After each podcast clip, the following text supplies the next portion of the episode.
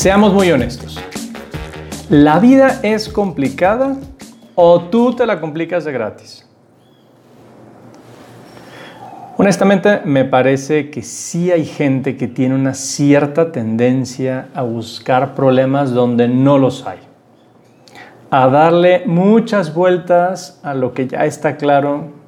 A buscar mil opciones cuando la solución está tan fácil o a enredar a la gente en sus cuitas cuando no tiene nivel en el entierro. Carlos Ruiz Zafón es un autor que me gusta mucho. Uno de sus libros, La sombra del viento, dice algo con toda claridad. La gente se complica la vida como si no fuese suficientemente complicada. Y no le falta razón. Ya la vida tiene sus cosas. Pero de verdad que hay gente complicada, gente que se preocupa más de la cuenta por lo que le sucede.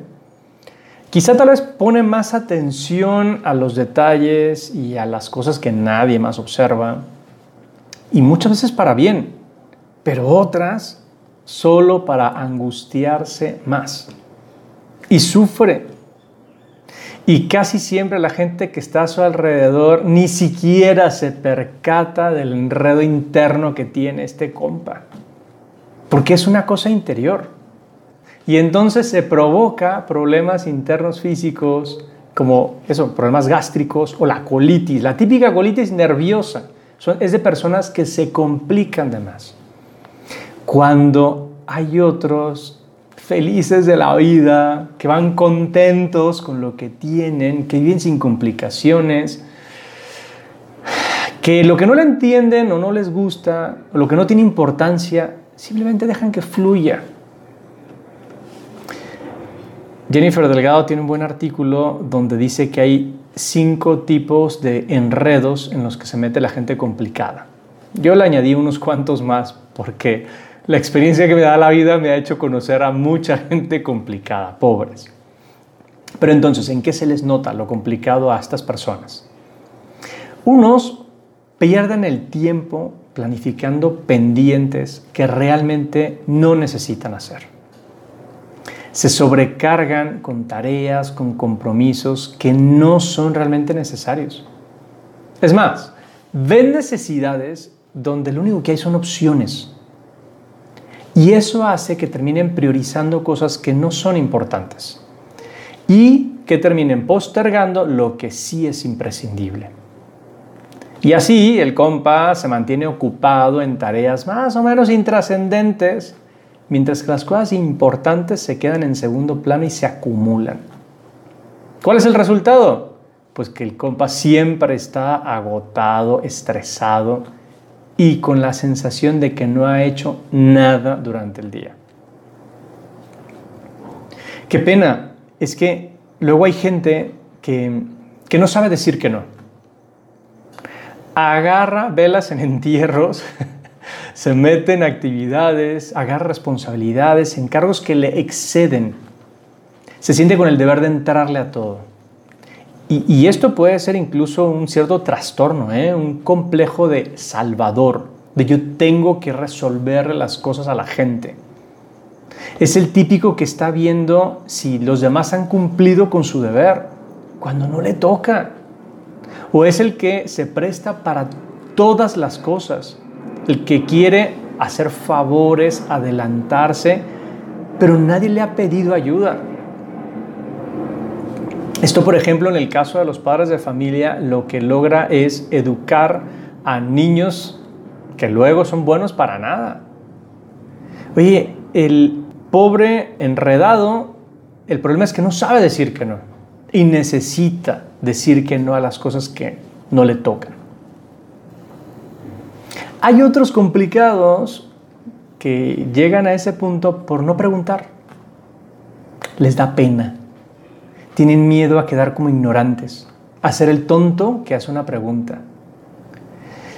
Y eso, por ejemplo, cuando andan buscando una dirección o cuando quieren hacer un arreglo en la casa, un asunto profesional y no saben, no sé, no, sé por qué temen hacer preguntas. Pero si hay gente que ya lo ha hecho, gente que ya tiene la experiencia, ¿por qué no preguntamos? y nos complicamos. Por otro lado, está el complicado que siempre está buscando la solución perfecta. En su mente explora diversas alternativas, pero no se, no se decide por ninguna, porque ve fallos, ve riesgos en todo. Y así el miedo a equivocarse termina paralizándole. En vez de buscar soluciones para el problema, encuentra problemas para las soluciones. Y eso es bastante tonto y bastante frustrante. James Clear lo dice, el problema es pensar que si no puedes hacer algo a la perfección, entonces no deberías hacerlo en lo absoluto. Y pues no es así. Ese es un defecto que ya hemos tratado por aquí, que es el perfeccionismo y que complica a la gente de más. En cambio hay otros que cuando ya han encontrado una buena solución no la ponen en práctica. Por increíble que parezca, el complicado se suele quedar en la teoría sin pasar a la acción. Y en muchas ocasiones sabe cuál es el camino a seguir, ha encontrado la solución para el problema, ve la luz al final del túnel, pero no camina hacia ella. Y como resultado se queda atrapado en el problema y se desgasta cada vez más. Esto tiene que ver con la procrastinación, aunque ese es un tema mucho más amplio que ahorita no quiero tocar. Pero me parece que también tiene mucha relación con el miedo a salir de la zona de confort. Un lugar en el que quizá no está a gusto, ¿eh? Pero como le reporta una seguridad de lo conocido, no sale de allí. Y entonces se complica aún más. Ese miedo a dar el paso, a ser valientes, a enfrentarle, le complica más. A otros más bien lo que les paraliza es darle vueltas a las posibles consecuencias de las decisiones. O peor aún, a pensar lo que los otros van a decir de sus acciones. Y entonces prevén las consecuencias más negativas que se puedan imaginar. pobres vatos. Porque eso, todo su temor es qué van a pensar los demás. Y entonces esa complicación de estar dándole vueltas a, a lo que el otro pueda decir, pensar. Pobre vato. Porque la pasa mal, la pasa muy mal. Ahora, si se trata de complicarse, pues muy bien, puedo meter en juego la imaginación. Y la persona complicada incluso se inventa los obstáculos. Deja tú los que ya tienen la vida. Deja tú los que se le ocurren. Es que le mete imaginación al tema, creatividad excesiva me parece que casi siempre es un mecanismo de defensa para no tomar una decisión o para no poner en práctica lo que ha decidido hacer. Me parece que también es la estrategia más común para complicarse la vida innecesariamente. Y las excusas son de lo más variadas. Pueden plantearse que no hay que tomar la decisión sin antes consultar a una persona que que crees no se encuentra disponible para él. O pensar que no puede decidir hasta que no tenga más información. Y entonces va recabando datos y cosas para postergar su decisión. Aun cuando sabe que en el fondo no la necesita. Otros que consideran que no es el momento adecuado para empezar. Mejor de hacerlo el lunes o el primer día del mes o del año o de la próxima década.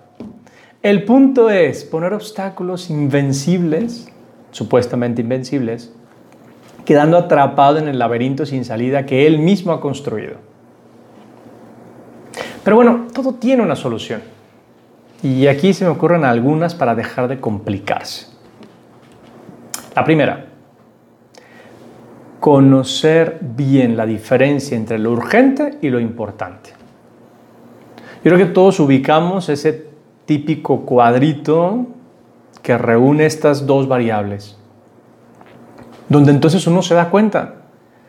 Lo urgente e importante hay que hacerlo inmediatamente. En cambio, lo urgente que no es importante, que alguien más lo haga y lo haga pronto. Cuando se trata de cosas que no son importantes, pero sí urgentes, bueno, ¿cómo, cómo llegué a esto? Y peor aún es cuando hay cosas no urgentes y no importantes. Y ahí estoy yo dándole vueltas. Eso hay que mandar a la fregada inmediatamente. Entonces es lo primero, determinar si esto que estoy queriendo hacer, decidir, es importante o es urgente. Y para eso mismo sirve tener claras las prioridades. Si tengo diáfanas mis objetivos a conseguir, todo lo que no colabora con esa misión que me he planteado, bye. No he de hacer nada que no me lleva a lo que es mi misión. Por otro lado, sirve y mucho reconocer que no todo lo necesito. No todo lo ocupo, dirían algunos por allí. Hay cosas que simplemente quiero, me gustaría o preferiría. Fíjate que ese cambio sencillo de palabras me ayudan a descubrir las cosas que realmente son importantes y, poder diferenciar si es algo que necesito y algo que quiero. Por lo tanto, si simplemente lo quiero y me va a reportar un gustito, pues tal vez puedo dejarlo de lado y dejar de complicarme. También eh, se trata de ser muy honesto con uno mismo, ¿eh? Eso tiene su chiste. Cuarta idea, tener claro que todo tiene un riesgo. Todo. Vamos. Incluso el caminar hace que yo tenga un pie en el aire antes de ponerlo en el suelo. Todo tiene un riesgo. Todo tiene consecuencias. Todo. Y si solamente estoy perdiéndome en las consecuencias, pues nunca daré el paso que necesito hacer.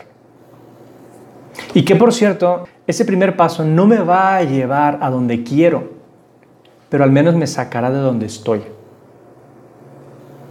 También James Clear habla de lo importante que es dominar el momento decisivo. No se trata de conseguir el hábito completo, sino las primeras acciones que eventualmente te llevarán a él. Es enfocarse en ponerse los tenis y no tanto en ir a correr.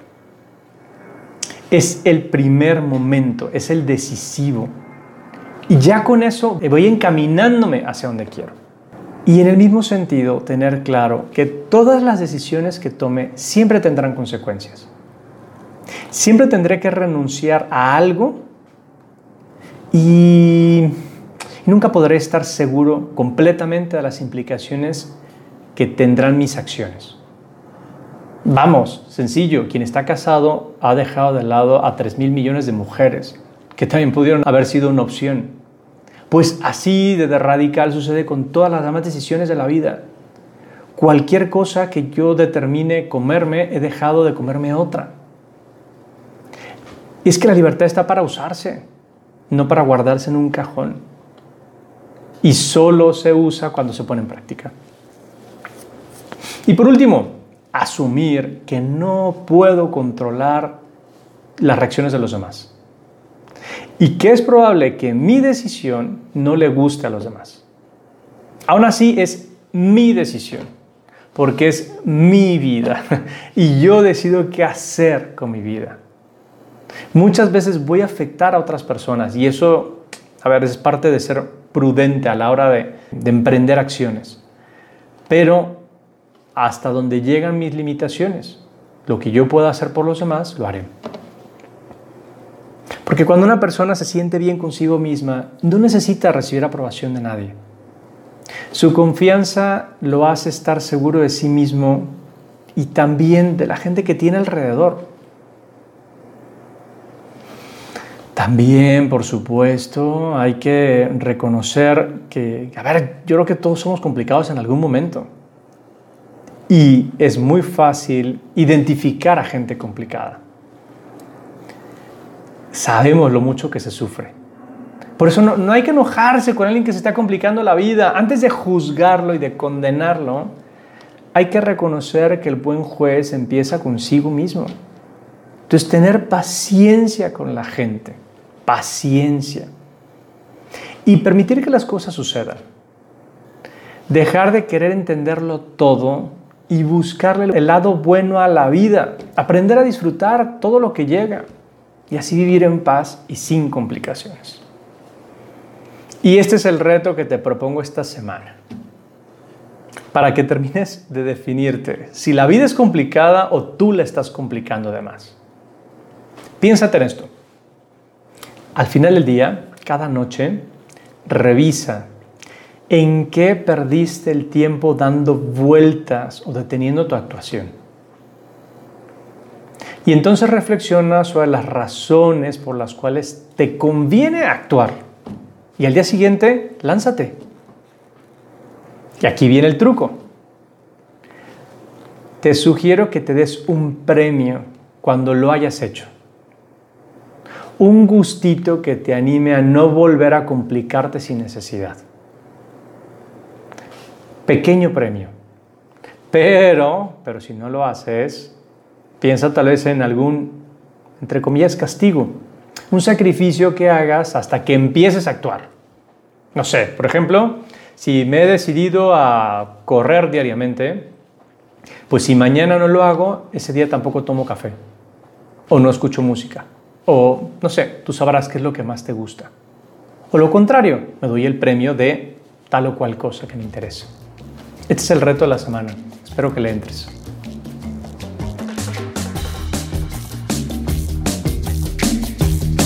Cuéntame, ¿qué te pareció este tema? A través de la cuenta arroba menos-común en Instagram, puedes plantearme las dudas que te han surgido alguna aportación que pudieras hacer o incluso en qué no estás de acuerdo. Me encantará saber de ti.